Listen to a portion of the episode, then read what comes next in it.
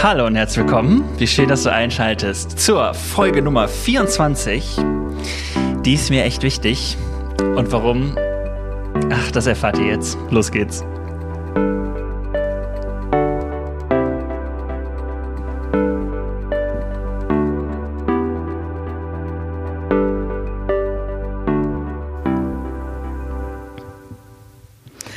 Ja, lieber Dennis.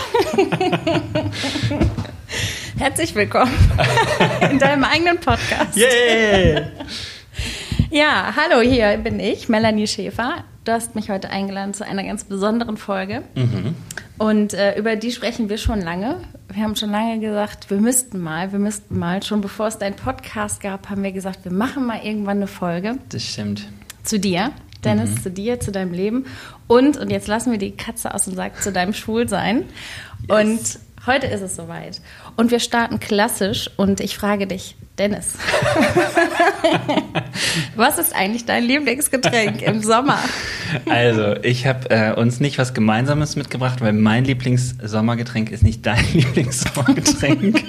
ich trinke hier einen Aperol Spritz. Habe ich, glaube ich, schon mal mit der Carla getrunken. Liebe Carla, Grüße.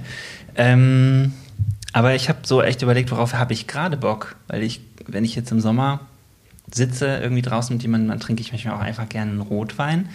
Aber ich habe im Moment so Bock auf, dass der Sommer endlich losgeht. Es war so lange kalt und da finde ich Aperol Spritz richtig cool.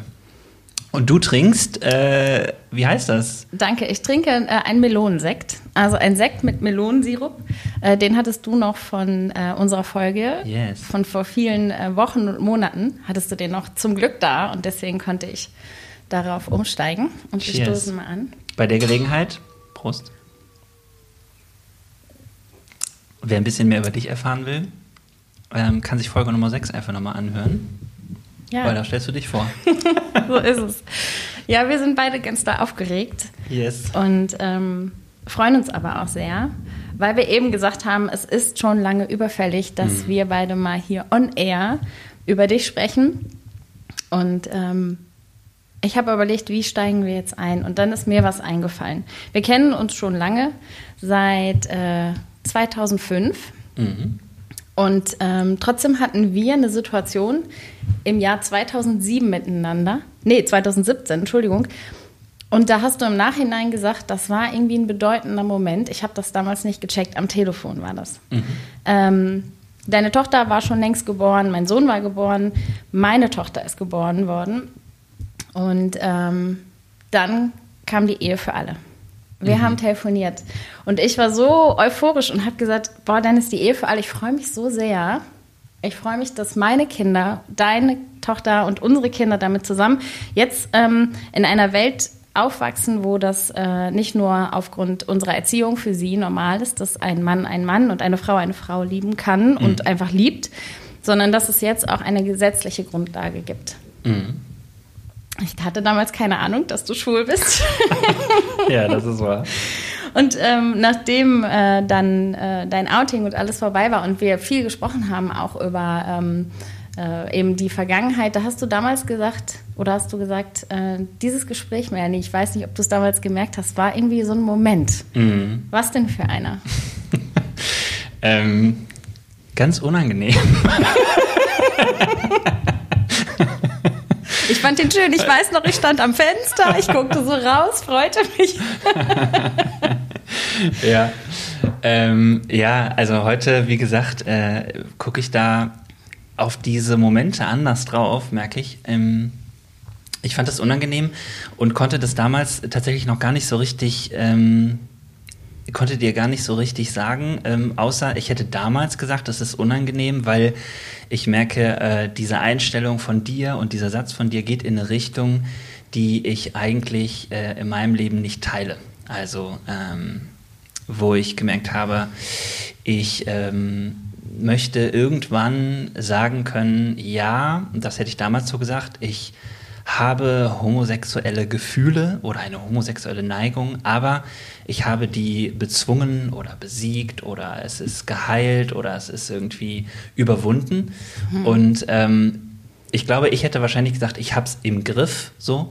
Und ähm, solche, äh, solche Wörter und Sätze oder solche Situationen mit Menschen haben mich immer super herausgefordert, weil ich gemerkt habe, dass, dass das, ähm, das hat sich vom Gefühl her bedrohlich angefühlt. So.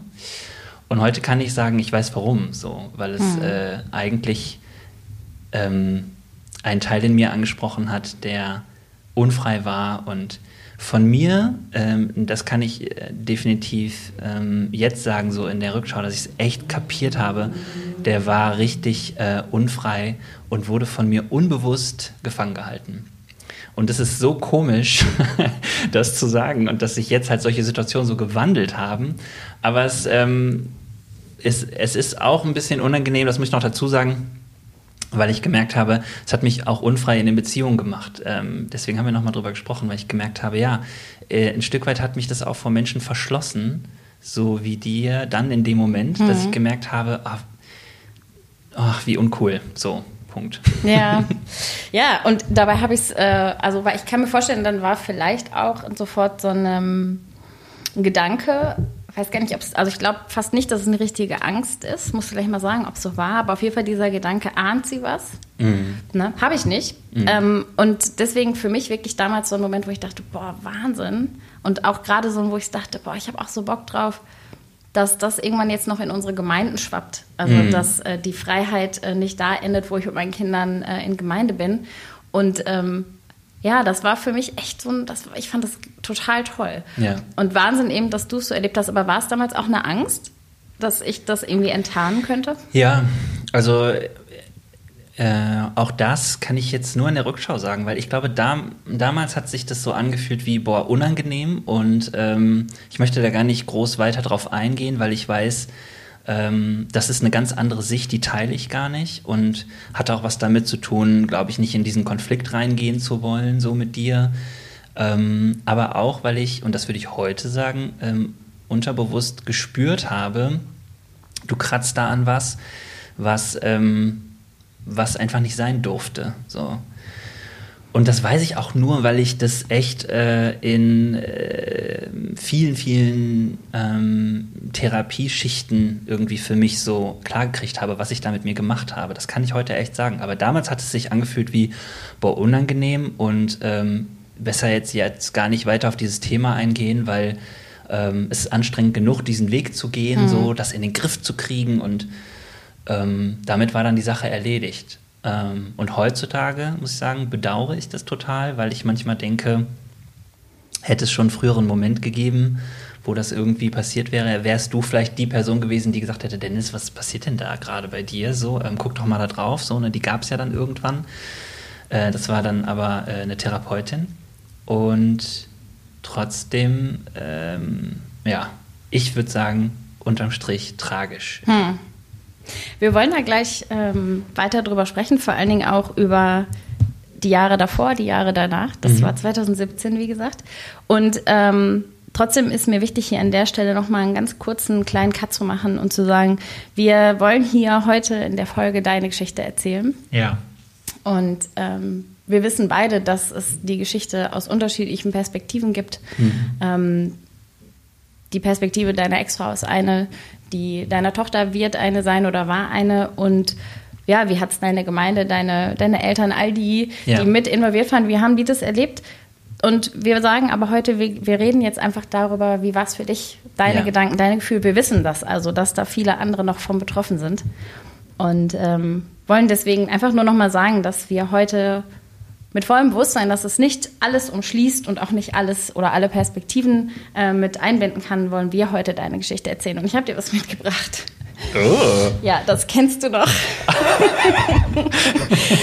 und zwar habe ich einen roten Buzzer mitgebracht. Ich äh, mach den mal, ich löse den mal aus, aber unterm Tisch. Ja. Sonst wird es eventuell zu laut. Okay. Ich mach mal einmal. Ich ja. hoffe, man hört das. ja. Ein Buzzer. Ähm, wir haben früher mal so äh, Aktionen gemacht, da hatten wir diesen Buzzer auch schon mal dabei. Und der Buzzer ist für dich heute. Wenn ich Sachen frage, wenn wir in Gefilde kommen, wo du denkst, ah, heiß, nein, ich will nicht, das ist mir zu nah, das ist mir zu sonst was, dann ähm, kannst du den auslösen. Ach geil, coole und, Idee. Ja. Und dann haben wir einen roten Buzzer für Themen und für Fragen, für Dinge, die du nicht willst. Und die ohne Erklärung dann auch. Ähm, ich habe ein paar Fragen, ich kann dann switchen, keine Sorge. Alright, ja, das machen wir so. Finde ich cool, ja. Ja, und vielleicht auch, weil nicht alle äh, ganz treue Hörer sind bis hierher, aber vielleicht jetzt werden, wollen wir trotzdem allen, die jetzt zuhören, einmal ähm, kurz vorstellen, wer du bist. Mhm. Uns, ähm, ja, wir haben was gemeinsam, nämlich unser Geburtsjahr. Yes. Du bist also äh, zarte 36 Jahre jung. das ist richtig. Du bist ähm, Pastor und Berater du bist Vater oder wie ich äh, neuerdings über Instagram und Co. Äh, wahrnehme, Hashtag SingleDad. That's right. Du kommst aus Remscheid, du warst in Berlin zum Studium mhm. und bist jetzt Pastor im schönsten Ruhrgebiet und äh, bist da äh, schon wie viele Jahre? Zehn und fast schon elf eigentlich. Wahnsinn. Ja. Ja. Und äh, du hast diesen tollen Podcast, wo es wirklich auch sich lohnt, äh, mal die Folgen davor und auch noch wahrscheinlich ganz viele danach äh, anzuhören. Aber damit alle die, die jetzt vielleicht auch zum ersten Mal hier zuhören, wissen, wer du bist, nochmal diese kurze Runde. Mhm. So, und jetzt steigen wir steil ein.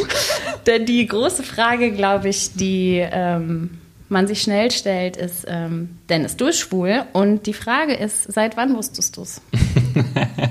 ist es schon rot? Ist es schon zum Buzzer?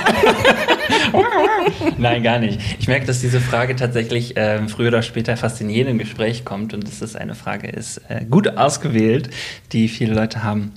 Ähm, ich wusste das, seit ich ähm, in der Pubertät war oder gekommen, in die Pubertät gekommen bin, würde ich sagen. Also ähm, wobei ich jetzt sagen würde, Wissen ist bei mir ähm, ein Wort, was ich äh, tatsächlich von meiner Geschichte her erklären muss. Also es ist, ähm, es ist so, dass ich äh, so in meiner ganzen Sozialisation ähm, aufgewachsen bin, nicht mit dem Verbot, äh, nicht schwul sein zu können. Das wäre irgendwie, äh, glaube ich, äh, falsch. Und dennoch habe ich gemerkt, ähm, irgendwie ist das nicht richtig. Diese Gefühle kamen, diese äh, sexuelle Anziehung äh, Männern gegenüber, ich glaube auch sowas wie Verliebtheitsgefühle. Und es gab in meinem Leben ähm, durch den Glauben, durch Glaubenssätze in meinem Leben, also quasi feste Vorstellungen, sag ich mal, mhm. davon, wie Leben funktioniert, wenn man an Gott glaubt. So. Also durch so diese festen Vorstellungen war irgendwie klar, eigentlich ist es nicht richtig und nicht in Ordnung. Und ja, beziehungsweise auch ähm, keine Option, oder? Genau. Also es war so von Anfang an klar, äh, nee, das will ich nicht und das soll nicht sein. Und ähm, das war total relativ schnell klar und deutlich. Und ich weiß, dass da, wo ich mich mal Leuten gegenüber äh, geäußert habe, im Sinne von, ich bin nicht ganz sicher, was ich da fühle oder so, dass ich auch leider nicht in Situationen gelandet war, wo Leute gesagt haben, weißt du was, lass dir mal Zeit oder nimm die, äh, du hast alle Freiheit oder ähm, äh, das musst du doch erstmal gar nicht wissen, geh da mal hin und überleg mal und so weiter.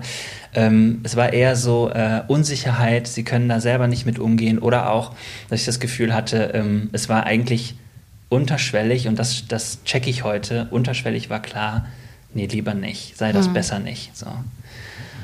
Und da geht es schon los, dass ich meine Geschichte irgendwie echt krass finde, weil ich merke, ich bin da in einer Zeit groß geworden, wo es ganz komisch war. Es war irgendwie so, es gab schon sowas wie CSDs und Schwulenlobbys. Ähm, und das wurde aber, war für mich immer irgendwie nicht meine Welt, weil ich so wusste, eigentlich als Christ und als gläubiger Mensch, äh, das, das geht einfach nicht so.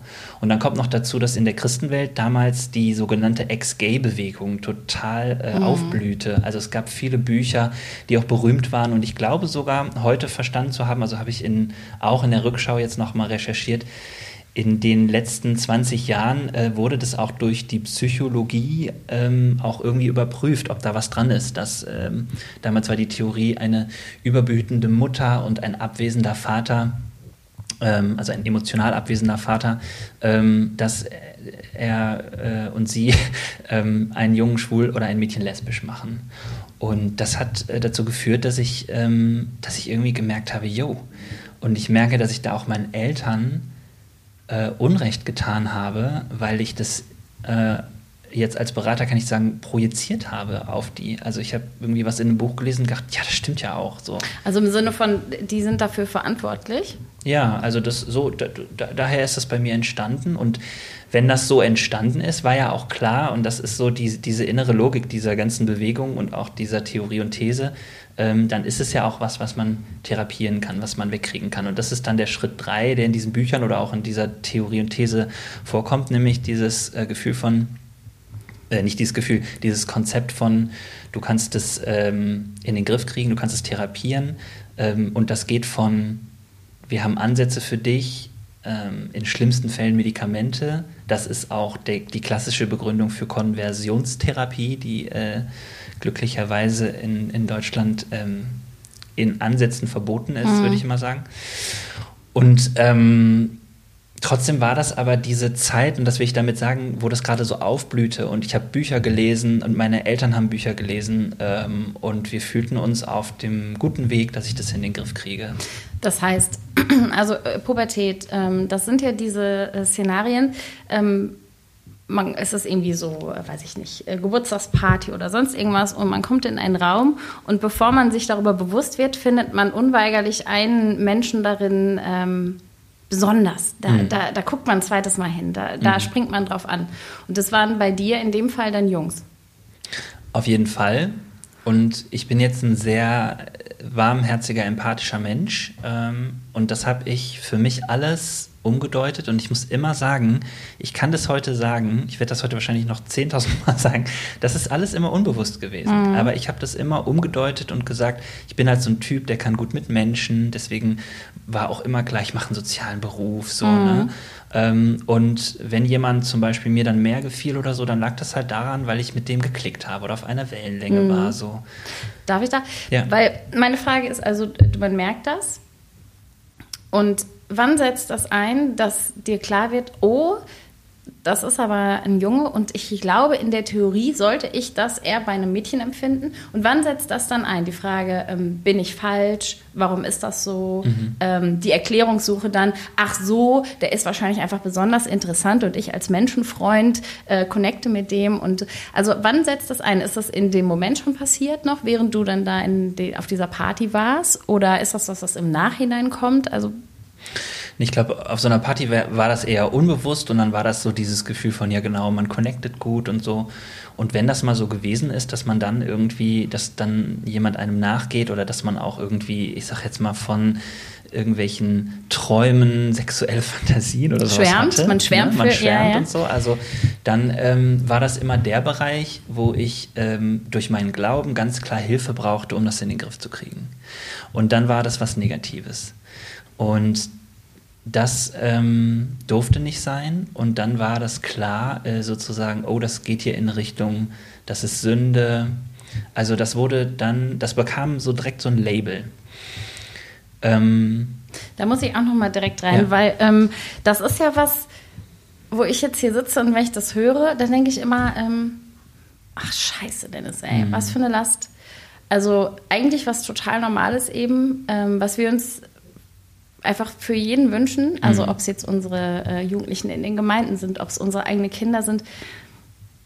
Das ist was Tolles. Man kommt in den Raum rein und man mhm. spürt, da ist ein toller Mensch und das fängt irgendwie an, der da geht einfach die Aufmerksamkeit hin, das wird ganz aufregend. Mhm. Ähm, man merkt, man kommt mit dem ins Gespräch und dann geht diese Schwärmerei los. Eigentlich wünschten, wünschen wir uns diese Schmetterlingswolken für mhm. die jungen Menschen. Und ja. bei dir kam, wurde das abgewechselt von oh nein. Ja. Und absolut. du warst damit alleine? Ich war damit alleine, ähm, ohne, und das ist, ähm, ja, also nicht ganz. Ich würde sagen, dass ich, äh, dass ich Leute hatte, ähm, wie meine Familie, die das wusste und in dem besten Wissen und Gewissen mitgetragen hat. Ich würde manchmal denken, ich hätte mir auch gewünscht, dass die einfach, ich sage jetzt mal so frei gewesen wären zu sagen, Dennis, tu dir das doch nicht an sozusagen. Aber die haben natürlich irgendwie mitgemacht im Sinne von, sie haben ähm, mich im besten Wissen und Gewissen angefeuert, da weiterzugehen und das ist nicht leicht und liest das Buch und bleibt da dran und so also ist es möglich. Tu dir das nicht an im Sinne von, ähm, dass sie gemerkt haben, du kämpfst dagegen an, für Jungs zu schwärmen. Ja. Und anstatt zu sagen, ähm, hör auf dagegen anzukämpfen, lass uns das einfach angucken. Und das Ja. könnte doch einfach ein Teil von dir sein, das bist doch du. Ja. Das hat nicht stattgefunden. Und, mhm. Genau. Okay. Und trotzdem merke ich, ähm, ich habe nie in diesem ganzen Prozess einen Vorwurf gehabt. Ähm, ähm, ich gucke nach hinten und merke, ich finde es super tragisch. Ich hätte mir auch gewünscht, dass sie anders reagiert hätten, aber ich äh, kann wirklich sagen, dass, und da gab es natürlich auch Momente, wo ich schon auch wissen wollte, wie haben Sie das damals auch erlebt? Da gab es ganz emotionale Momente auch zwischen meinen Eltern und mir oder meiner Schwester und mir. Ähm, die sehr berührend waren, weil sie auch realisiert hätten, dass sie es gerne anders äh, gehandelt hätten. Aber ähm, ja, ich, also ich bleibe bei diesem Wort tragisch. Das beschreibt es für mich am meisten. Wir sind da unwissend ähm, in eine Richtung gelaufen und unwissend auf einem Weg gelaufen, der ähm, nicht erfolgreich sein konnte, würde ich heute sagen. Und die große Hoffnung war, und da kommt eben der Glaube ins Spiel, äh, dass das äh, quasi äh, passiert. Aber deswegen würde ich sagen, ich hatte Leute, die mich irgendwie aufgefangen haben. Mm, Ich würde auch sagen, ich bin einmal sehr nah an so suizidale Gedanken gerutscht, wo ich gemerkt habe, das war ein ganz krasser Abend, wo ich gesagt habe, jetzt muss was passieren, weil ich mich nicht mehr wohlfühle. Da wurde es in meinem Leben sehr eng. Und da haben sie gehandelt und mich getragen. Und ich glaube, das hätte auch anders laufen können. Aber ähm, immer in diesem Sinne von die Option, dass ich mich oute und dass ich äh, ein schwuler Teenie oder Jugendlicher wäre, die ist einfach nicht da gewesen. Die gab es nicht in unserem Denken und in unserem äh, ähm, äh, in, ja, in unserer Welt. So, in, in, dem, in der Art und Weise, wie wir Realität empfunden haben. Und auf deine Frage hin, ob ich alleine war, würde ich auch noch sagen, ähm, ich habe schon immer, und das ist eine andere Seite, die ich auch heute noch positiv bewerte, und das mag jetzt total verrückt klingen für jemanden, aber ich habe tatsächlich den Glauben an der Stelle und meine Beziehung zu Gott trotzdem als etwas Positives erlebt, weil ich habe in ganz vielen gebeten, Gott meine Not geklagt und habe natürlich gebetet und gebetet und gebetet, Gott, nimm doch diese Gefühle endlich weg, lass es nur eine Phase sein. Und das war jetzt das letzte Mal, dass ich diesen Traum hatte. Ähm, und so verrückt es klingt, äh, das hat nicht dazu geführt, dass mein Bewusstsein anders wurde, sondern es hat, hat es eigentlich verlängert. Also ich habe im Prinzip diesen, diesen Kampf auch als einen Kampf erlebt und habe es quasi zu meiner Realität hinzugenommen. Ich bin halt der Dennis, der in seinem geistlichen Leben damit kämpft. Ich kann das nicht so vielen Leuten erzählen, weil es halt super intim ist sozusagen. Und ähm, immer wenn ich das mal irgendwelchen Leuten offen gemacht habe, habe ich tatsächlich nur Leute in meinem Leben gehabt, die gesagt haben, alles klar, den Kampf kämpfen wir und dann äh, äh, machen wir uns da einfach auf den Weg ähm, und das schaffen wir so. Ne? Und ähm, ich kann da bis heute nur sagen, dass ich das, äh, wenn Leute mir sagen, ähm, boah, was hast du da gemacht? So, wie krass ist das denn so? Dass ich das äh, schon auch beweint habe und auch tragisch empfinde, dass es sich aber in dem Moment natürlich angefühlt hat, wie ja, das ist, das ist halt mein Leben. So, so Mhm. muss ich das halt leben, so, ne? Und ähm, trotzdem im, also heute sagen würde, heftig. und wenn mir das jemand anders erzählen würde, würde ich sagen, oh, furchtbar, so, ja. Mhm. Weil ich das erst heute verstehe nach und nach, was ich da mit mir gemacht habe. So. Gab es die Angst, dass äh, in den Gottesdiensten oder in irgendeiner christlichen Veranstaltung jemand, der prophetisch beten und sehen kann, zu dir kommt und sagt, du Dennis. Ich weiß es. ja. ähm, nee, ehrlich gesagt nicht. Also ich. Ähm, Nein?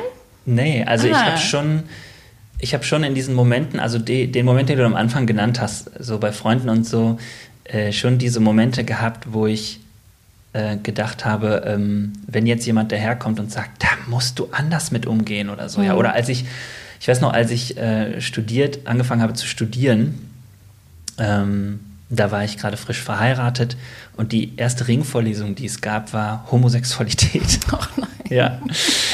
Und ich habe halt da gesessen und ähm, ich bin natürlich immer auch als Mensch gereift. Also wenn du so durch ähm, Täler gehst und ähm, ringst im Leben und Prozesse gehst, psychisch oder so, ähm, hab, hast du auch natürlich was davon, nämlich dass du irgendwie innerlich, du wirst selbstbewusster, du kennst dich aus mit Psyche, du ähm, kommst dahin, irgendwie auch ähm, ganz andere Stärken zu entwickeln, würde ich sagen.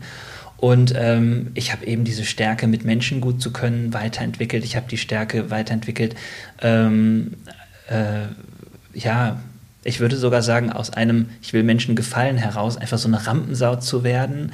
Und das ist jetzt für mich weiterhin eine Stärke sozusagen, mhm. aber ähm, äh, nicht mehr aus dieser Not heraus. So, das fühlt sich. Also nicht mehr als Schutzschild. Genau, genau. Mhm. Ähm, und ähm, das habe ich dann auch natürlich irgendwann genutzt. Also ich habe dann in so einer Ringvorlesung gesessen und habe dann halt eben auch gesagt, ja, okay, gut, das ist halt eine Sicht, so, das lernt man als Theologe halt auch. Ähm, ich höre mir das erstmal an, so, ne?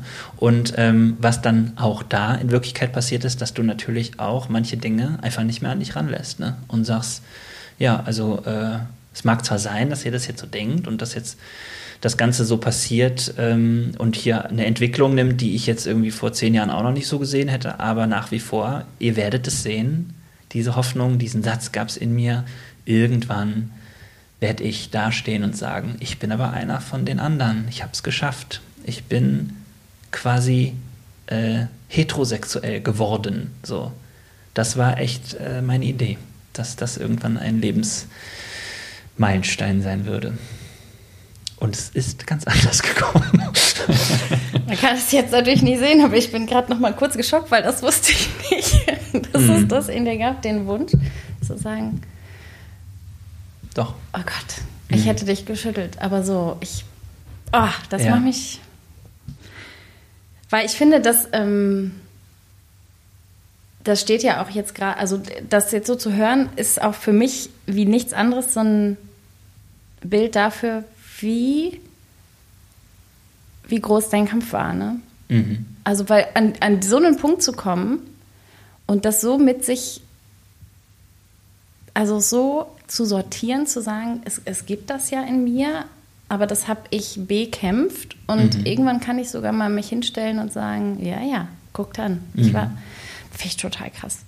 Okay, wir müssen kurz in deiner Geschichte nochmal ähm, ja. nachhaken. Ja. Pubertät. Ähm, das heißt, äh, wie viele Beziehungen gab es vor deiner Ehe? Ähm, es gab eine Beziehung, wo ich sagen würde, das war eine dreiwöchige pubertäre Schwärmerei. Ähm, und äh, das ist äh, auseinandergegangen und war so, ja, das waren so, das war so ein Meilenstein. Ach, guck mal, ja, äh, du hattest eine Freundin, geht doch sozusagen, ja. Warst du verliebt? Ähm, Verschwärmt? Hast du geschwärmt?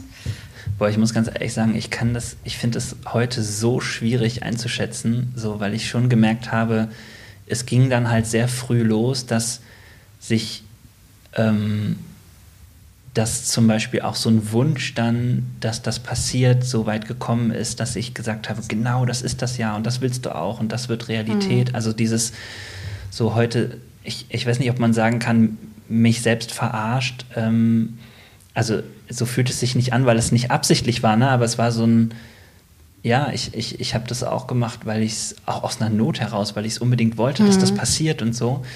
Und dann war das halt irgendwie, ja, dann war das halt so.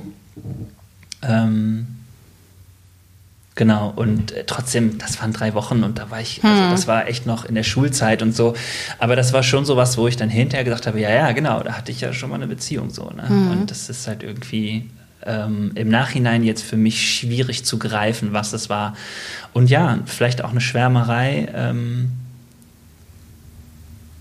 und trotzdem ja, doch, heute würde ich sagen, das war nicht ganz, das war nicht voll irgendwie mhm. so, ne? Ja.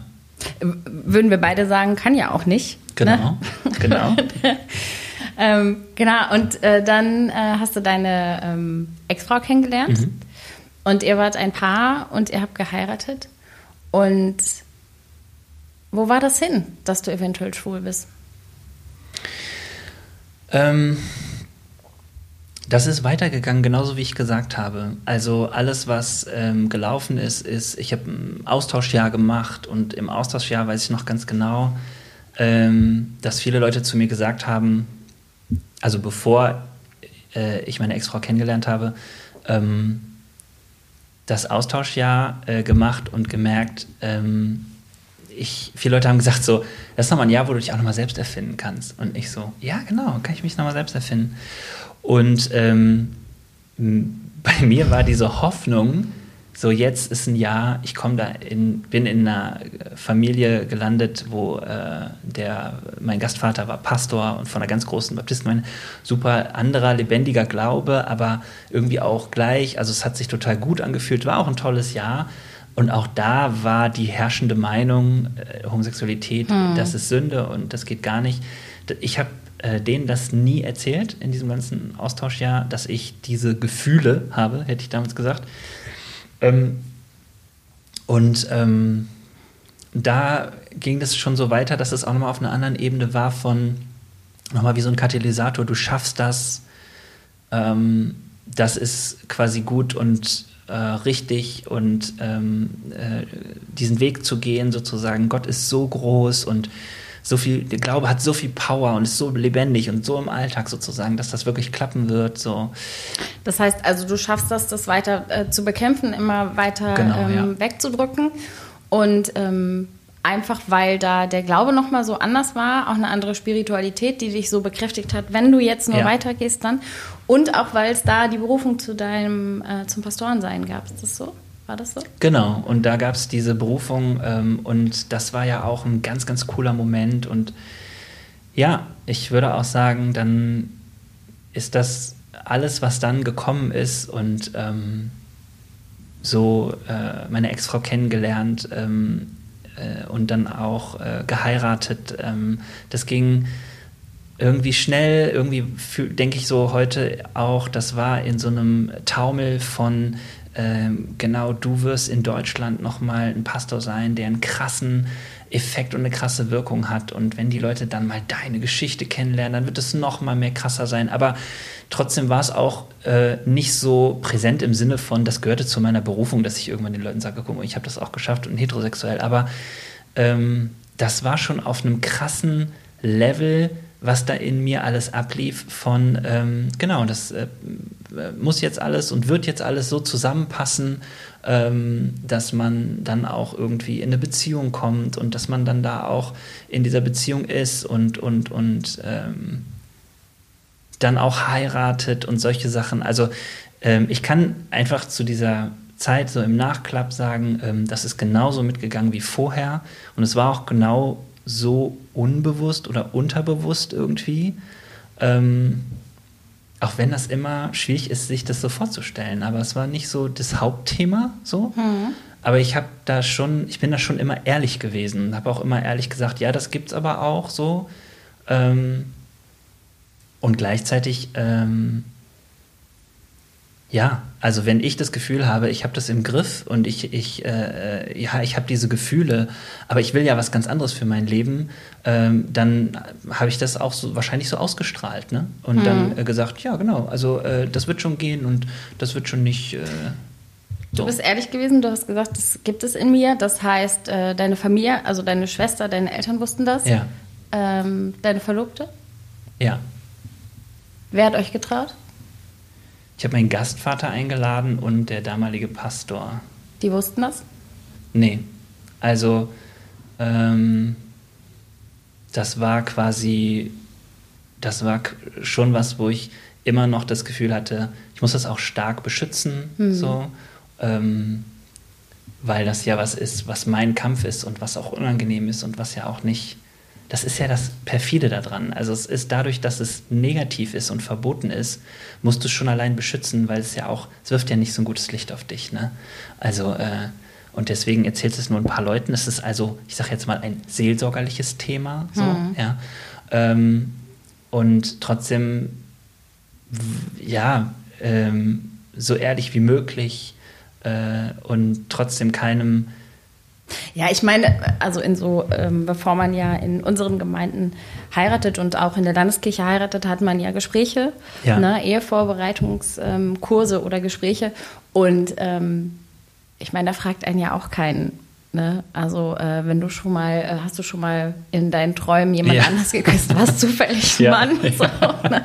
Ja. Klar, das, das ist jetzt auch nicht so, als würde man sich da als, äh, als Pastoren oder als Kirchen oder als Pastorin total drüber freuen, nehme ich an, vor allen Dingen zu dieser Zeit damals, dass Mhm. Ja. man ne, da vielleicht auch wirklich, dass da die Offenheit gar nicht so da war.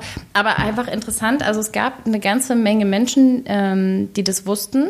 Die wussten von, so wie du es immer nennst, diesen Gefühlen in dir, die du aber gut in den Griff gekriegt hast. Und ähm, du hattest jetzt also scheinbar den Weg gefunden. Ja. Ja, ähm, du hast das ordentliche Leben, also so ein paar Ziele und Etappen, die man so macht, hattest du jetzt geschafft.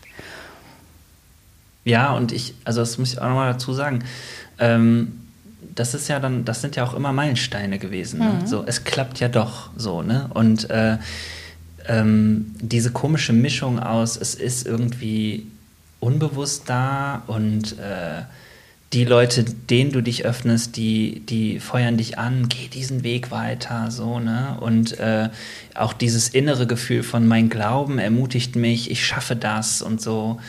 Ähm, das war ähm, eine sehr, sehr fatale und tragische Mischung. Also, Gab es denn das mit dir und Gott so nach dem, also nach deiner Berufung zum Pastorensein? Hast du so einen Moment gehabt, wo du gesagt hast, äh, Gott, aber du weißt schon, so. Bist du dir sicher? also, Gab es das dann nochmal irgendwann, dass du das, oder war das schon so eh zwischen dir und Gott geklärt, dass es einfach dann Ja. gar keine Fragen mehr also es war so in, diesem, in dieser Kategorie, jeder hat irgendwie sein Päckchen zu tragen oder jeder hat sein Pfahl im Fleisch. Also diese Kategorie war das und das war halt mein Pfahl im Fleisch. Und jetzt äh, habe ich das immer auch so reflektiert, so dass ich äh, gedacht habe, ja gut, und wenn ich das äh, wenn, wenn das so meine Hürde ist oder so, das macht mich ja auch irgendwie demütig. Und ähm, das ist halt das, wo ich auch dran wachse. Da habe ich ja, und es ist ja auch wahr, ich habe ja dadurch äh, viel, ähm, also das haben wir noch gar nicht so richtig. Oh, ich habe eine Erinnerung, dass wir jetzt aufnehmen. Komm. Ähm, ich habe ja auch äh, tatsächlich äh, viel, viel Therapie gemacht. Seit ich äh, 16 bin, bin ich konstant in Therapie und Seelsorge gewesen. Und auch Das da, kann ich immer noch nicht hören, ohne, oh- ohne unfassbar wütend zu werden. Ne? Ja, kann ich jetzt teilen. ja, also die erste äh, Psychologin, die ich getroffen habe mit 16, die war natürlich Christin, haben wir ausgesucht, ne? also meine Eltern und ich. Und ähm, die hat das nicht konfrontiert. Die hat gesagt, ja, und dieser Weg und so. Und ähm, ich habe auch manchmal so die Sätze gehört von Seelsorgern oder Seelsorgerinnen oder TherapeutInnen. Ähm, der Gedanke, der Traum, die Fantasie, die kommt, aber die geht ja auch wieder. Weil, weil man aber auch, oder da denke ich immer, wenn ich das höre, denke ich, wussten die denn nicht, dass Schwulsein nicht eine Frage von, mit wem hättest du gerne Sex ist, sondern eine Identität ist? Ja, ich glaube, ähm, ich, ich habe jetzt keinen von denen nochmal kontaktiert. Ne? Mhm. Also es wäre auch mal ein spannendes Gespräch. Aber ich glaube, dass äh, zum einen ich natürlich dadurch, dass ich auch in dem, wie ich es erzählt habe, dass ich sage, ja, also äh, es gibt diese Gefühle in mir, aber ich, ich merke auch, dass ich das nicht möchte und dass ich so nicht leben möchte. Das ist natürlich was, wo man auch irgendwie wahrscheinlich als Therapeut oder Seelsorger auch echt denkt, ja gut, dann gehe ich erstmal damit, so, ne? Ähm, ehrlich gesagt würde ich heute sagen, naja, also ich würde das, ich bin ja jetzt selber Berater und ich würde an der Stelle trotzdem einhaken und sagen, das ist aber ein heftiger Widerstand bei dir. Was ist denn da der Widerstand dran? Und ich würde da schon hingucken, ja. Und ähm, liebe BeraterInnen und TherapeutInnen da draußen, tut das. Also Widerstände sind etwas, wo man hingucken sollte, ja. Aber ich habe einfach immer Leute gehabt, die gesagt haben, ja, nee, das ist auch okay so. Ne? Und ähm, das andere ist aber auch, dass ich natürlich dann zurückdenke und merke, ja, vielleicht steckte auch bei diesen TherapeutInnen oder SeelsorgerInnen so eine Art eigenes äh, gesellschaftliches Bild, äh, Weltbild oder, oder, oder Glaubensbild dahinter, was das eben auch noch mit ähm, ja, so befeuert hat oder wie auch immer. Und auch das ist ein Teil, wo ich so denke, ey, unfassbar. Und trotzdem, heutzutage kann ich sagen, ja, krass. Also es macht mich wütend, es macht mich ähm, unfassbar traurig auch, weil es einfach auch ein Verlängern ist. Also im, im Bild gesprochen, irgendwo nicht hinzugucken, wo, hm. man, wo man eine echte Veränderung hätte erlebt und durch dieses nicht richtig hingucken ist letztlich jetzt in den letzten Jahren viel Schmerz entstanden. Die Scheidung, die Trennung, ähm, all das, was vorher auch äh, in der Ehe schwierig war. Ähm, Habt ihr Therapien gemacht? Ja. Also nicht nur eine. Und äh, in all den. Und mit, äh, was, mit, was für einem, mit was für einer Anfrage seid ihr in die Therapien gegangen? Äh, also habt ihr sie zusammen gemacht, du alleine? Ah, es gab alles so, ähm, genau. Also ich merke, ähm, ein Stück weit, also ich, ich würde es mal so sagen, ohne jetzt den Red Button zu drücken, ähm, ich würde jetzt nicht ins Detail gehen, ähm, mhm. weil ich finde, das ist auch äh, zu intim, aber ja, ähm, viele Therapien gemacht und ähm, äh, ganz unterschiedlich von der Anfrage. Von mh, mm, es ist schwierig, irgendwas stimmt nicht, bis hin zu konkreten Sachen ähm, und ähm, nach wie vor und trotzdem immer nicht wirklich in diesen Moment reingekommen, wo man gemerkt hat, ähm, wir müssen mal da auf meine sexuelle Identität gucken. Bis auf die letzte Therapie, wo das passiert ist. Hm. Und dann äh, ja auch zum Outing und dann zur Trennung und so geführt hat. Das bedeutet, ihr habt Beziehungsarbeit geleistet, mhm. wolltet so gerne, dass ähm, ihr eine gute Beziehungsbilanz habt, dass ihr beide glücklich seid in ja. eurer Ehe. Und habt gemerkt, es ist so holprig, dass man einfach einen Experten mit hinzunimmt. Ja. Und die Frage, die ob es daran liegen könnte, dass du schwul bist, ist wie viele Jahre nicht? Gab es nicht. Wie viele Jahre waren das? Du meinst, dass die mir ja gar nicht gestellt wurde? Ja, oder du dir. Ach so.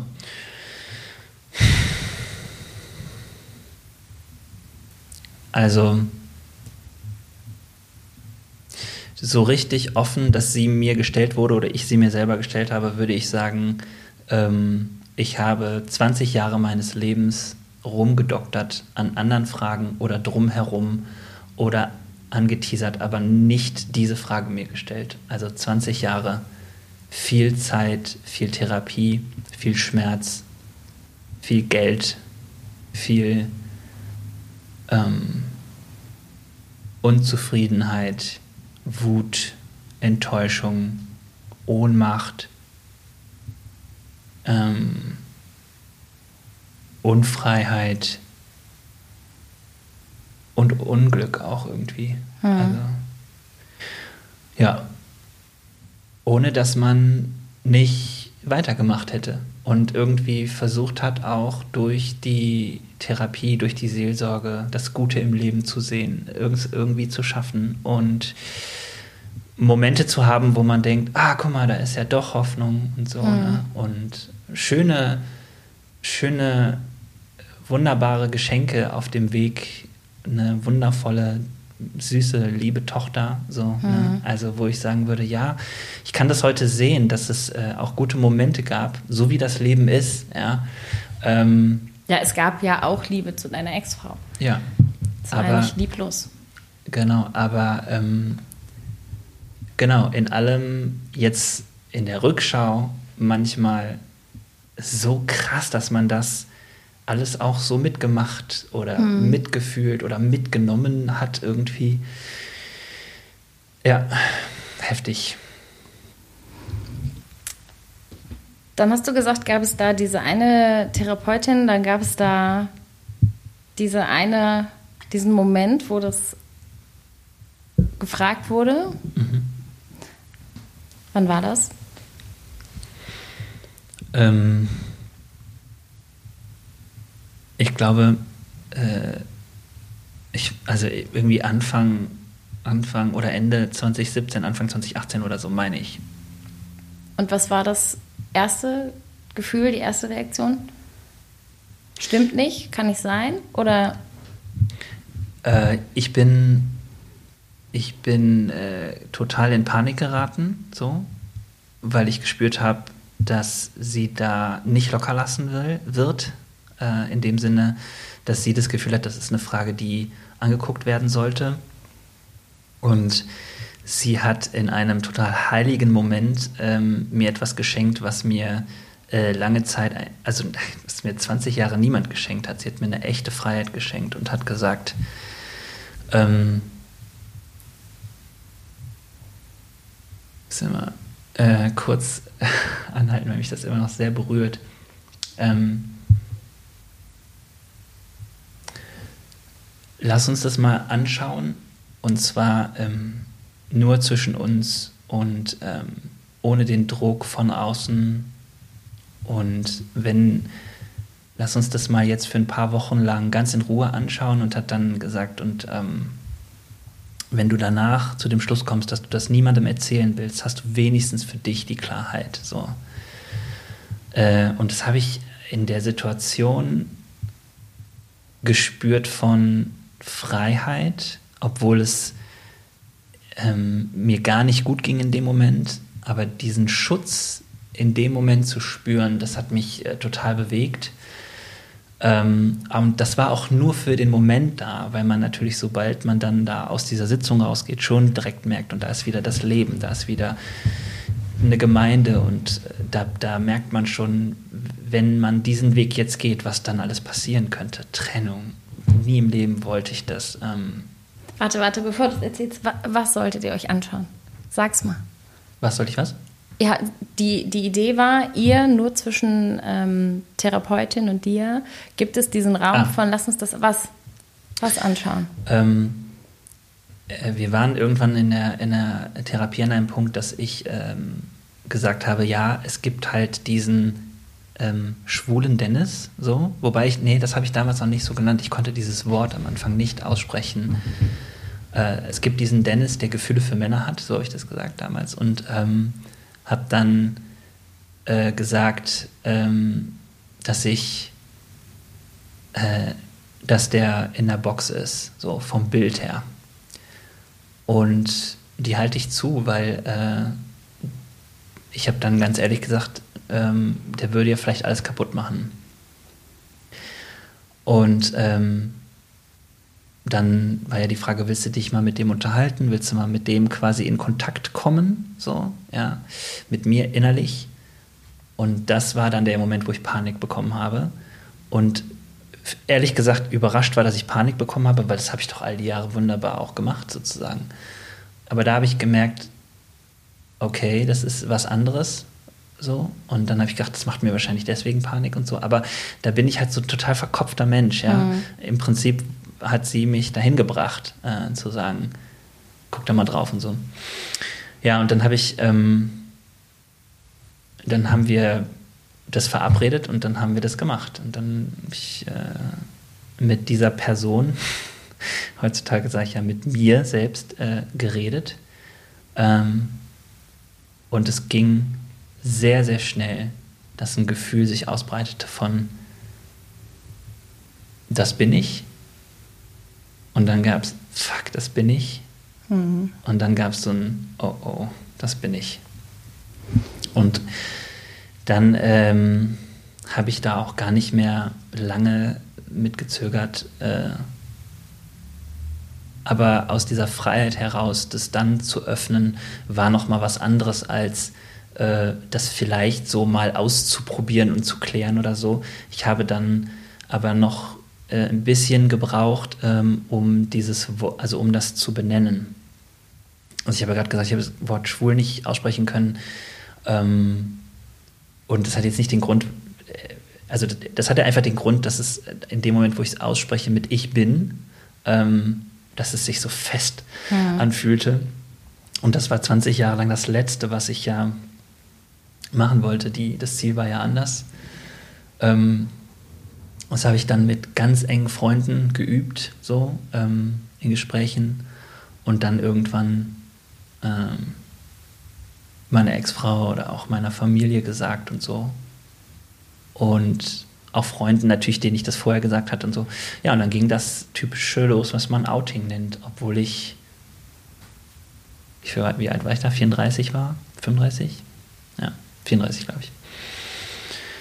Ja, das war's. Und ähm, das war tatsächlich eine Erfahrung, die werde ich nie vergessen und äh, die macht mich unfassbar dankbar der Therapeutin gegenüber, obwohl es ähm, eine, wenn nicht die schwerste Zeit auch irgendwie meines Lebens hat äh, anbrechen lassen, sozusagen. Weil alles, was dann kam, war ja hart einfach so, ne? Und dann, ja, mit allen Konsequenzen und äh, wie geht das dann irgendwie weiter und so. Hm. Weil sich alles umgekrempelt hat, umgekrempelt mhm. hat. Ja. Wo ich ja immer noch da stehe mit dem, ähm, mit dir in der Pubertät und denke, das muss auch schon so unfassbar schwer gewesen sein. Ja. Ähm, und dann nochmal eine Etappe, wo es schwer war und nochmal und dann kommst du zu einem Punkt, wo du einfach feststellst, ähm, das Leben, so wie es im Moment, wie ihr das aufgebaut habt, mhm. kann es nicht mehr geben. Richtig, ja. Und es war aber dann so fest in dir, dass du, es gab keine andere Möglichkeit mehr, als danach zu leben. Ne? Ja. Und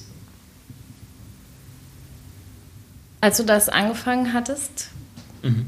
war das dann ähm, hm, jetzt muss ich gucken, dass ich nicht so viele Fragen stelle, wo du sofort dann, dann buzzerst oder wo es auch einfach nicht hier hingehört, weil ich natürlich mich jetzt frage, ähm,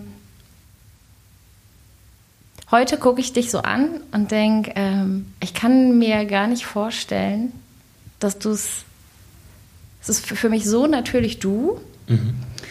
dass es für dich was war, was du üben musstest. Ne? Und klar, mhm. ich weiß, ich habe das gerade alles nochmal gehört, deinen ganzen Werdegang und natürlich musste man das alles üben. Und ich verstehe das auch, dass ähm, wenn du sagst, es war ein heiliger Moment oder auch eine heilige Zeit, dann denke ich ja, weil du musstest ja erstmal dahin kommen, so fest für dich zu wissen, weil du musstest ja dann mit dieser ganz festen Gewissheit, so bin ich aber, dann losgehen und es den Menschen sagen, die dir am wichtigsten sind in deinem mhm. Leben. Ne? Genau. Magst du noch sagen, was danach so das Herausforderndste war? Ja, also ich ähm, habe, ich sag mal so, ich habe hinterher von ein paar Leuten gehört, da hast du dir ja den richtigen Job für ausgesucht. ich merke, das war natürlich ähm, so von Leuten daher gesagt, vielleicht auch manchmal ein bisschen unsensibel oder von Freunden, die das irgendwie durften, aber die mir signalisiert haben, sie wussten, was das jetzt bedeutet, aber die brutale Realität dieses Satzes ist einfach, dass sie wussten, das wird jetzt echt schwierig und schwierig, weil ich in diesem Kontext von Kirche und in diesem Kontext auch von ähm, einer ähm, ja, gestarteten Familie und Ehe und, und, und das alles jetzt tue. So.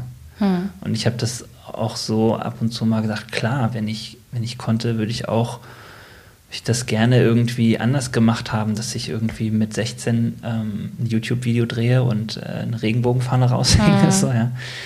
Aber das war einfach nicht mein Weg. Ähm, aber was, was war das? Also zum, ich stelle mir das so vor. Also zum einen ähm, in deinem Beruf, du ähm, musstest natürlich deiner Gemeinde gegenüber sagen. Mhm. Was war schwieriger, den ältesten Gemeindeleitungen dann vielleicht der gesamten Gemeinde. Wo waren die größten Herausforderungen? Wo war das, wo du vielleicht auch gar nicht drüber nachgedacht hast vorher, was aber sich als total schwierig oder auch wie so ein richtiger Sturm oder sowas vielleicht erwiesen hat im Nachhinein? Also ich, ähm, es ist für Gemeinde schon schwierig zu hören, dass eine Ehe auseinandergeht, wenn es der Pastor ist. Ähm, und auch das zu erleben und das irgendwie als Pastor ähm, ähm, ja, irgendwie Gemeinde zu erzählen. Man ist einfach als Pastor eine öffentliche Person. Mhm. So. Äh, das heißt nicht, dass man alles öffentlich machen muss, aber ähm, das, was man erlebt, läuft öffentlicher ab als bei anderen. Und ähm, das war unfassbar schwierig, ähm, weil ich äh, uns allen ähm, das gewünscht hätte, dass das anders läuft. So. Ähm, und trotzdem war das so eine Situation auch von, es geht jetzt nicht anders und wie, wie, macht man es jetzt gut? Also nicht den Kopf in den Sand stecken, aber gleichzeitig auch zu merken, fuck, fuck, fuck, was passiert hier? Und parallel dazu habe ich sehr sorgfältig in äh, meiner Therapie und ähm, auch irgendwie den Anspruch auch gehabt in die Paartherapie, die noch ein bisschen weitergegangen ist, ähm, das gut hinzukriegen, also irgendwie Rahmenbedingungen zu setzen so. Und da laufen dann so viele Prozesse ab. Also das, was dann läuft in der Therapie, äh, in, in, also in beiden Therapien plus der Prozess von Gemeinde. Und auch da bin ich äh, bis heute ähm, unfassbar dankbar. Äh, und auch das macht mich auch so emotional. Ich habe immer gesagt, ähm, ab dem Zeitpunkt habe ich äh, in meinem Leben oh, ähm, zum ersten Mal erlebt Leute, die mich echt äh, ge, gestützt haben. Und ich habe immer gesagt, das sind so meine Anker, weil ich, äh, weil das so unfassbar schwer war und ähm, auf so vielen Ebenen ähm, immer wieder zu gucken, wie kann das jetzt gehen? Ähm, äh, wo sind die guten Momente in deinem Leben trotz der Schwere? Mhm. Und wo musst du dich der Schwere stellen? Und ähm, da gab es halt Menschen, die haben äh, so eine Unterstützung gezeigt. Ach, die ist einfach, die war total gut und ähm, herausfordernd und, und, und schwer war, trotzdem diese ganzen Ebenen zu bewegen. Und ich hatte diese Anker, die mir geholfen haben, auf allen Ebenen zu gucken, dass ich ähm, immer meine Stimme behalte, äh, dass ich äh, also immer auch mitbestimmen kann, also eine Autonomie oder eine Freiheit äh, da habe und gleichzeitig aber auch äh, manchmal gesagt haben, Dennis, da musst du trotzdem nochmal hingucken. So. Mhm. Also es ist jetzt schwer und es gefällt dir nicht, aber das ist wichtig. Oder genau. Und ähm, ich habe zum Beispiel noch ein bisschen gebraucht, um dann auch Gemeinde zu sagen. Und auch das war einer der schwierigsten Abende. Ähm, es gab irgendwann dann eine Gemeindestunde, wo die Gemeinde äh, erzählt gekriegt hat von mir, dass ich schwul bin. Ähm, bis heute fragen mich immer Leute, muss sowas sein? Und ich würde mal sagen, nein, es muss keiner. Ich wusste auch, dass ich das nicht machen muss, aber ich wollte das selber erzählen und ich wollte auch, dass es einen Moment gibt, wo es die Öffentlichkeit, in der ich nun mal stehe, einmal von mir gesagt hm. bekommt. Und dann gab es halt diesen Abend äh, mit großem Herzklopfen und unter Tränen, wo ich das gesagt habe und wo es dann auch einfach out in the open war, was ich auch heute so als mein Outing bezeichne, den Tag sozusagen. Ähm, aber bis dahin war es einfach echt Krise, richtig Krise. So, ja. ja. also du wusstest, wir haben die Fragen ja vorher nicht abgesprochen. Du wusstest äh, nicht, was ich oder wo ich so dachte, mhm. wo wir äh, mal genauer hingucken können, in welchen Abschnitt wir mal genauer nochmal auch so ein bisschen so, dass du dich da nochmal so zurückfühlst. Und ich wollte aber genau das, ich wollte ähm, wenn man deine Geschichte verkürzt sieht, könnte man denken, das ist alles so happy clappy, du bist da so durchgegangen, hey, mhm. so, ne? Dennis Sommer, der Sonnenschein, der ähm, auch damals, ja, okay, es war ein bisschen schwierig, hat er sich überlegt, ob er vielleicht schwul ist, aber er hat ja immer genug Leute und Freunde mhm. und mm, und dann ist doch alles glatt gelaufen und dann so Abi und Studieren und verheiratet und Kind und mhm. ähm, auch jetzt so im Nachhinein, die Gemeinde hat dich nicht rausgeschmissen, äh, ja. der Bund akzeptiert es gerade irgendwie. Äh, mhm. Ja, also so Punkte, wo ich so denke, man könnte ja meinen, der, du warst immer auf der Gewinnerseite, du hast das nie mhm. verlassen. Mhm. Und das, dieses Tal, und die Tränen und ähm, so, das kann man leicht übersehen. Ja, Und ich stelle mir das immer so vor, du standest so auf, mit beiden Beinen auf so einem Gerüst, auf deiner festen Erde und durch, diesen, durch diese Momente, wo du äh, den Schulen Dennis aus der Box gelassen hast, ähm, standest du wie an so einem Ufer mit so äh, wirklich glatt, glattem Eis, ja, zugefrorener mhm. See. Ja. Und du musstest jetzt die Schritte gehen, um diese Realität zuzulassen mhm. in deinem Leben, dass du schwul bist. Und gleichzeitig musstest du so viele mitnehmen und, und mit dieser neuen Identität denen auch diese Gewissheit und den Halt geben, doch, so ist das jetzt. Obwohl du selber ja nicht wusstest, trägt mich der nächste Schritt und wo geht der überhaupt hin? Ja. Und für dich war dieses Schlittern auf dem Eis Wahnsinn. Und trotzdem warst du Pastor einer mhm. Gemeinde, warst du noch verheiratet, warst mhm. du Vater. Und das ist das alleine dieses Vatersein und was ähm, macht man jetzt auch mhm. da in diesem Leben so. Also es sind ja so Gedanken, das ist alles Ballast genug und trotzdem ähm, hast du einen mhm. Fuß einfach da vor den, an, vor den anderen gesetzt, bist da gegangen. Und ich möchte deswegen nochmal ähm, das so festhalten, dass es hat dich sehr wohl sehr viel gekostet. Ne? Absolut. Und ähm, ich weiß noch, ich auch im Nachhinein denke, ja, Melanie, es war auch eine richtige Glanzleistung. In unserem ersten Gespräch nach deinem Outing saßen wir bei uns zu Hause auf der Couch und wir haben so darüber gesprochen und ich habe so geheult, weil ich so, so traurig war, dass du so viele Jahre keinen hattest, der gesagt hat, Mann, Dennis, wenn du schwul bist, ist doch okay. Ja. jetzt auf. Und dann habe ich so gedacht, ist auch schön, weißt du, so, du sitzt da, hast das alles durch, gehst echt noch durch diese ganzen Täler und ich sitze und heul, aber ja. das ist halt trotzdem, ich finde, man kann das so schnell übersehen. Mhm. Und ähm, ich glaube, das ist wichtig. Ich glaube, dass, ähm, obwohl heute wir sehr dankbar sind, dass es eine Sichtbarkeit gibt für Homosexualität, wir sind dankbar, dass es ähm, immer mehr auch eine Haltung gibt zu, ähm, dass es eben auch um, es geht um Liebe, es geht nicht um eine ja. sexuelle Orientierung, es geht um Identität. Wir sind dankbar, dass sich so viel verändert hat und trotzdem kostet es auch heute noch äh, ja. Teenies, Jugendliche und auch Erwachsene ähm, manchmal gefühlt alles mhm. und aber immer auf jeden Fall viel. Ne? Und deswegen wollen wir halt auch nicht verschweigen, dass das so war dass genau. ihr heute alle Beteiligten an Punkten steht, wo ihr auch wieder viel gearbeitet habt, mhm. ne, viel aufgeräumt habt und natürlich mhm. der Sonnenschein, ja, also das Gute auch zurückgekommen ist und so. Aber trotzdem war es nicht, nicht so ein leichter Weg, wo man halt einfach nur so hüpfend über eine Wiese gelaufen ist. Ne? Ja, und mh, mm, ich habe das nicht vorher, auch wenn man so eine Ohnmacht und so, ein, so, eine Angst bekommt, was jetzt wohl alles kommt. Ich habe das ähm, überhaupt nicht abschätzen können, was das alles bedeutet. Also auf der emotionalen Ebene und auch ähm, was alles kommt an, an Konflikt und so. Ähm, ich merke immer, dass es in jeder Outing-Geschichte diesen Satz gibt. Ähm, und es gab Freunde, die haben sich abgewendet und ich habe einfach gedacht, das wird nicht passieren, weil ich so sicher in, in, in Beziehungen war und so. Äh, aber es ist passiert. Und das mhm. tut schon so weh. Also es gibt ja Leute, die sind traurig, weil das in, in, in einer Freundschaft passiert. Aber in so einem Moment, ähm, man fühlt sich so alleingelassen ähm, und so ähm, betrogen um, um, um das, was man an Beziehungen hat mit Personen. Plus ähm,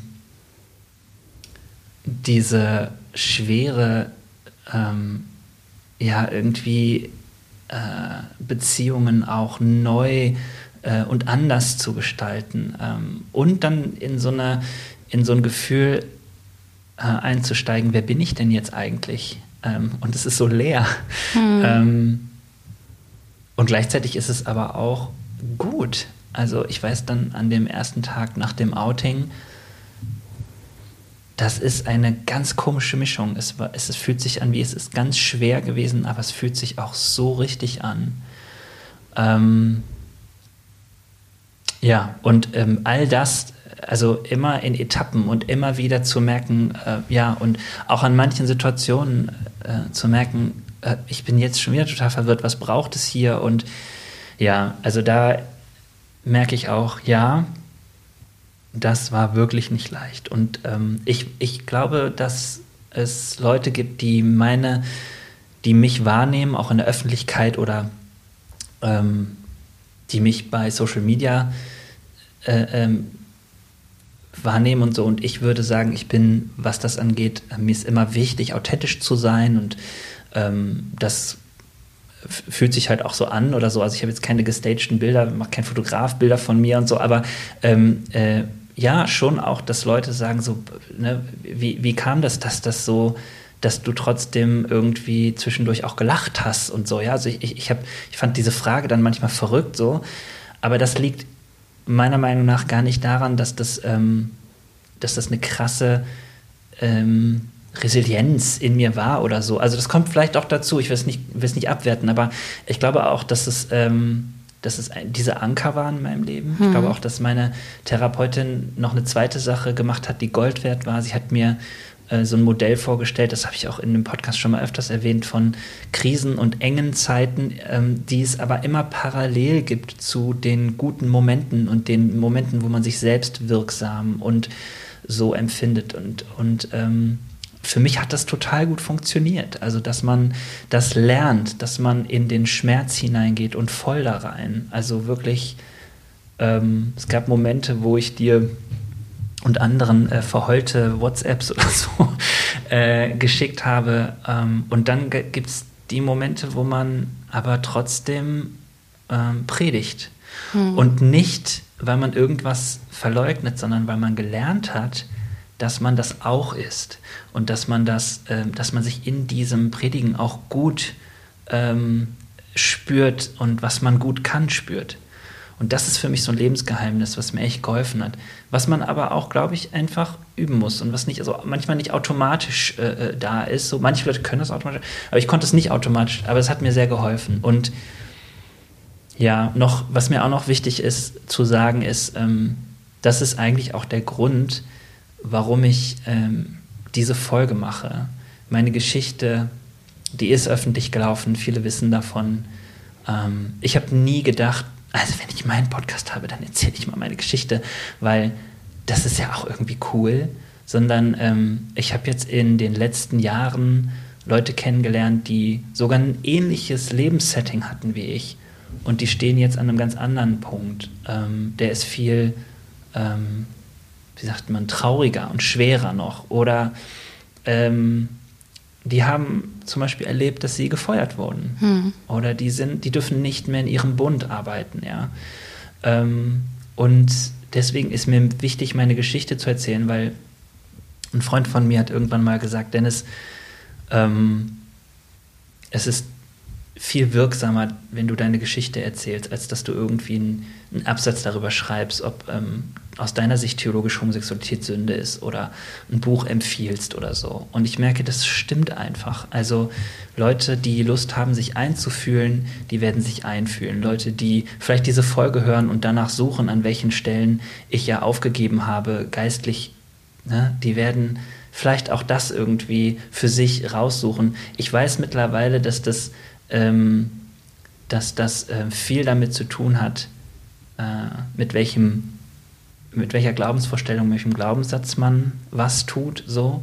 Ähm, und mein Wunsch ist, dass vor allen Dingen die Leute ermutigt sind, sich einzufühlen, die sich wirklich offen ähm, dieser Frage stellen, ähm, ist sexuelle Identität wirklich etwas, ähm, was ich so äh, bekämpfen muss oder in Frage stellen muss und ähm, äh, wo ich vielleicht mit meinem ganzen Glauben mich gegenstelle und vielleicht noch viel größer ist meine sexuelle Ethik, die ich durch meine Gemeinde, durch meine Prägung, durch meine Kirche äh, ähm, beigebracht bekommen habe, ähm, so wie ich sie lebe, wirklich gut ähm, und äh, frei und liebt sie Menschen wirklich. Ähm, und wenn man da offen die Geschichten von anderen hört, ich glaube, dann verändert das einen. Und zwar nicht immer im Sinne von, dann irgendwann ist ja alles erlaubt so, sondern das stimmt gar nicht. Ähm, mir geht es aber darum, zu werben für so eine jesuanische Ethik. Also zu sagen, ähm, äh, was heißt es denn, Menschen anzunehmen? Was heißt es denn, Menschen zu sehen mit diesem Blick der Liebe Gottes? Was ja das Wichtigste ist, so ja. Und äh, dann zu gucken, und was sind jetzt Sätze und Werte und Vorstellungen, wie Leben gelingt, was dann wieder eine Ethik ist. So, ne? Und zu guter Letzt auch noch, also wenn Teenies, Jugendliche ähm, und erwachsene Menschen zuhören, die sich die Frage stellen, was ihre sexuelle Identität ist, einfach aus dieser Geschichte einen Schritt zu lernen und weiterzukommen äh, in eine Freiheit und mhm. ähm, zu sich, bei sich selbst zu landen. So. Ähm, weil ich glaube, es ist immer schrittweise äh, dieser Weg und es ist vielleicht ähm, nicht sofort alles, was man schafft, aber ähm, es nicht von anderen abhängig zu machen, es nicht für andere zu tun, sondern wenn es um Identität geht, dann geht es um dich und ähm, da genau hinzugucken. So. Es ist an der Stelle jetzt, glaube ich, genau das passiert, was wir vorher schon befürchtet hatten. Wir könnten jetzt einfach locker direkt noch eine zweite Folge ja. aufnehmen. Ähm, weil das, es ist ja auch hier nicht zu Ende. Ähm, also es ist ja nicht so, dass du dann jetzt gesagt hast, ähm, ja, ich bin schwul und hast dann bist auf dieses Eis gegangen und hast ähm, Tatsachen geschaffen und ihr habt gemeinsam und du auch die, und die Gemeinde, deine Familie und so weiter, ihr habt das alles so aufgebaut, wie es jetzt ist, mhm. sondern es gab auch da ja noch Prozesse. Mhm. Ne? Und auch diese Fragen, die an dich gestellt wurden, die Fragen, die du an dich selber gestellt hast, wir könnten locker da noch eine zweite Folge machen. Ich glaube auch, dass sich das lohnen würde. ja. Ich habe auch wenige Fragen, die ich aufgeschrieben habe, gestellt. Aber ich glaube auch jetzt, ähm, für diese Folge ist, glaube ich, der Moment gut zu sagen. Es ist schon mhm. so eine, es ist so viel drin. Während du gesprochen hast, habe ich an so vielen Stellen gedacht, oh, das möchte ich eigentlich nochmal, oh, das will ich auch nochmal fragen. Ähm, und aber eine Sache habe ich so gedacht, ach du meine Güte, das ist, wie Gottes Wege manchmal sind. Du hast gesagt, das war nie was, was äh, das war kein Störfaktor zwischen dir und kein Störfaktor zwischen dir und Gott so. Das war nichts, mhm. was ähm, so. Dann denke ich, ja, kann ja auch nicht, denn er hat dich ja damit gemacht, so gemacht. Mhm. Es war ja äh, mhm. von, von Gott her, davon bin ich absolut überzeugt, eine ganz tiefe Herzensentscheidung, äh, dass du mhm. schwul bist. Mhm. Und äh, dann denke ich so, ja klar, ja klar, so. Rückblick, klar. so. Das ist schon das Erste. Und dann aber auch so dieses, dass du so ein, so ein Gefühl von hattest oder auch so diesen Gedanken so, ähm, es wird schon für irgendwas gut sein und irgendwann stehe ich da und bin äh, ein Pastor mit äh, irgendwie Einfluss oder hab ähm, kann was, äh, es strahlt was von mir aus. Mhm. Äh, und da habe ich auch beim Hören gedacht, ja klar, weil du schwul bist, Dennis Mann, ist doch klar. ja klar. Ja. Aber dass das zum Beispiel halt auch was ist, das weiß ich noch, dass am Anfang ja auch, als du dein Outing hattest, alle dachten, ja, Dennis, ja genau, das ist dein Auftrag, du mm. musst jetzt so. Mm. Darüber und über all diese anderen Dinge mm. müssen wir sprechen und können wir gerne nochmal an der zweiten Stelle. Aber ich höre es schon so lodern und knack. ja, was knackt denn da? Weil wir jetzt zum Lagerfeuerbekenntnis kommen und ähm, ich sag mal so, wer uns beide kennt, äh, es sollte dich nicht überraschen, denn es sind andere Fragen. oh oh, okay. Ja, ich, äh, du hattest mir deine Fragen gegeben mhm. ähm, vom Lagerfeuerbekenntnis und ich möchte eine äh, mitnehmen, weil ich sie selber so liebe. Äh, ich glaube, du hast sie gerade schon mal gesagt, aber sag's gern nochmal. Ähm, und die ist äh, mit einem tiefen Blick ins Feuer. Mhm. An was glaubst du denn ganz tief im Herzen? Mm. Wenn man, wenn man ganz bei sich selbst ist und sich auf diese Reise macht, dann findet man nicht nur sich, sondern auch Gott. Halleluja, ja. ähm, jetzt kommen meine glorreichen Fragen. okay, ich bin gespannt. Ja, es ist vielleicht an der einen oder anderen Stelle auch nur eine Abwandlung von deinen, aber ich fand es trotzdem schön. Also, ja. das nächste wäre: In einer perfekten Welt gäbe es kein, keine. Gemeindezucht. Und alles, wo, äh, alles, was Gemeinden tun, was ähm, Menschen, ohne sie zu sehen, diskriminiert. Mhm. Das wäre echt perfekt. So, stell dir vor, du könntest von einer berühmten Person, tot oder lebendig, einen Gutschein bekommen für einen Lebensrat. Oh. Ich könnte dir heute einen Gutschein übergeben mhm. und in der nächsten Situation, wo du denkst, hm, wie jetzt? könntest du den ziehen? Welche Person wär's? Mm, boah, gute Frage. Jesus jetzt nicht. okay, schade. Äh, nee, ich, warte, ich muss ein bisschen überlegen. Eine Person.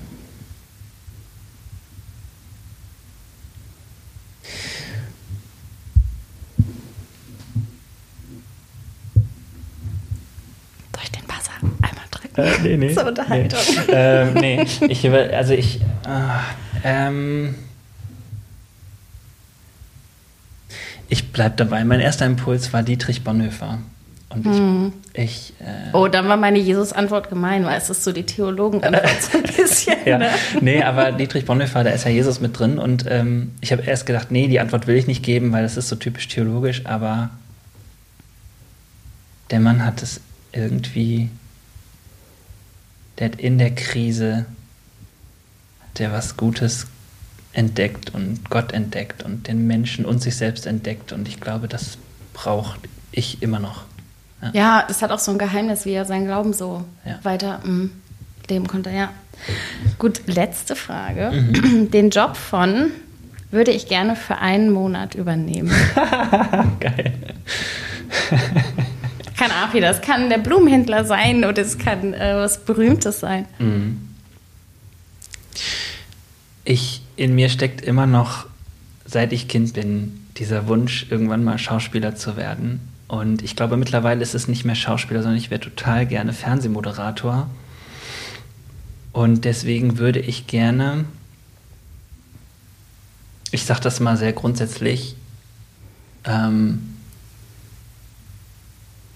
ich würde gerne ähm, ein Fernsehmoderator sein. Mir fällt jetzt gerade irgendwie kein, kein äh, Mensch ein, ähm, der an, am Ende des Monats den Eurovision Song Contest moderiert.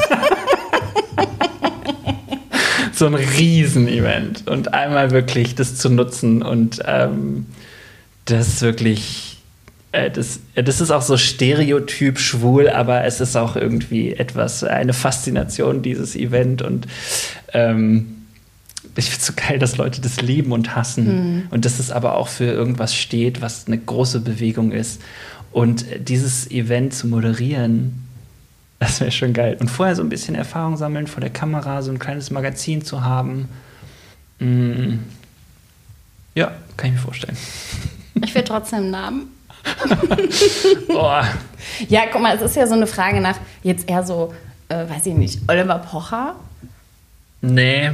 oder Joko und Klaas fände ich ziemlich abgedroschen. Mm. Wer ist es? Steven Gätchen? Ja. Oh, oh ich, ich, ich wünsche mir jemanden. Ja, Sei doch James Corden. Ja, das ist eine Ja. gute Idee. Genau so, wie der das Ja, macht. So. ja. Der ist lustig und James Corden. Kann, kann ich da mal Auto mit dir fahren? Nimmst du mich mit? Oh. ja, weiß nicht, ob jemand diese Folge dann äh, hören möchte, aber klar, auf jeden Fall. Mit vielen Outtakes. Ja, gute Idee, danke. Das war schön. Das war schön. Wir haben wirklich lange, bevor es den Podcast gab, gedacht, ähm, entweder machen wir irgendwann mal einen zusammen oder wir schneiden einfach unsere ganzen Sprachnachrichten mal nacheinander zusammen. Oh ja. Yes. Dann wäre es auch so ähnlich wie. Ähm, ja, ich war wirklich sehr aufgeregt und ähm, gleichzeitig wusste ich, ähm, wie bedeutend das ist. Mhm. Und ich möchte deswegen dir da wirklich von Herzen für danken. Und ähm, vor allen Dingen, weil äh, du das so nah hast zu, ja, auf dich zukommen lassen, so rankommen lassen. Und ich glaube, dass der ein oder andere, der zugehört hat, die ein oder andere, das hat bewegt.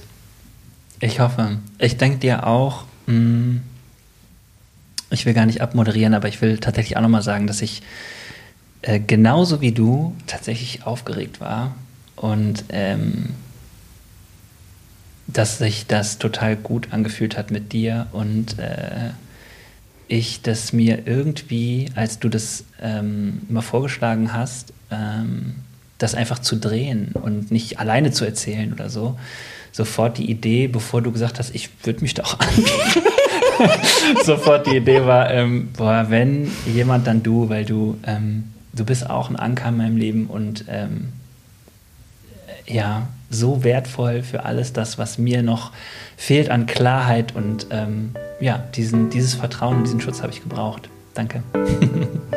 Ja, ich wollte nicht weinen. Wir hören jetzt einfach auf. ja. Nils, Jingle abspielen. ja, danke fürs Zuhören. Bis dann. Ciao.